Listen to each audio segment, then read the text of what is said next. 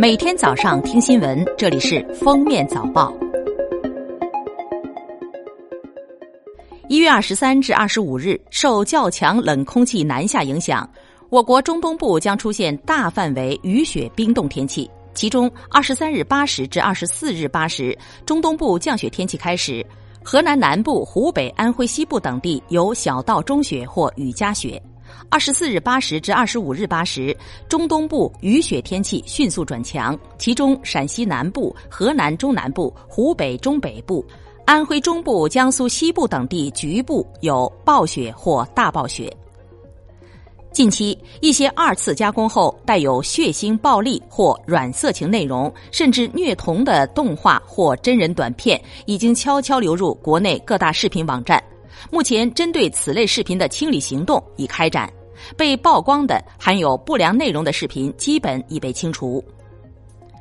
近日，黑龙江雪乡宰客事件、沈阳交警处罚不清晰号牌等事件，引发社会舆论对东北地区营商环境的关注。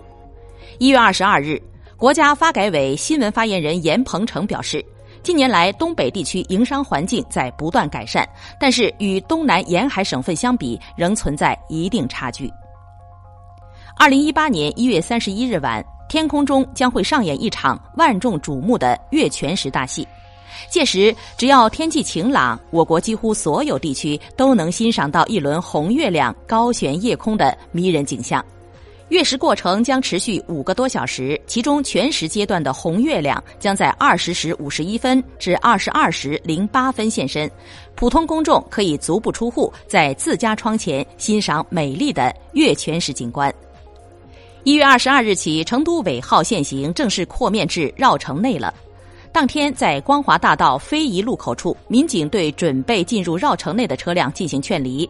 半小时时间内就有六辆车被劝离。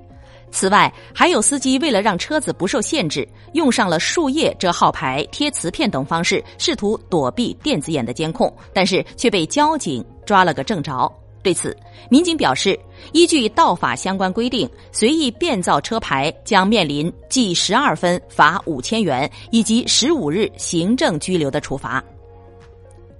国家统计局成都调查队一月二十二日下午发布统计数据。二零一七年，成都市农村居民人均可支配收入为两万零二百九十八元，首次突破两万元。二零一七年，成都市城镇居民人均可支配收入三万八千九百一十八元，同比增长百分之八点四。从二零一八年一月二十三日至二零一八年三月二十二日，成都天府立交桥下天顺路路口进出城方向封闭施工，禁止机动车通行。近日，天府新区警方破获了一起盗窃案。案件中，嫌疑人为及时处理盗窃来的笔记本电脑，干脆自己干起了二手电脑的生意。而且，由于他本人电脑知识丰富，遇到简单的电脑故障还帮人处理，简直就是盗销售后一条龙啊！一月八日，成都交警在严查酒驾等各类违法行为时，现场挡获一名。二次酒驾的男子，但在检查的时候，该男子的妻子却突然冲了出来，辱骂、抓扯执法民警，甚至将一名辅警咬伤，甚至大喊“交警打人”，引来众多路人围观。最终，男子被罚款、行政拘留，而他的妻子因妨害公务罪被依法刑事拘留。一月二十二日，四川省高级人民法院发布全省法院十大典型案例，其中全省首起成功审结的污染大气环境案件入选。经开庭审理，主犯邓文平因非法加工处置煤焦油六百五十吨，犯污染环境罪，被法院判处有期徒刑三年两个月，并处罚金三万元。感谢收听今天的封面早报，下次节目再会。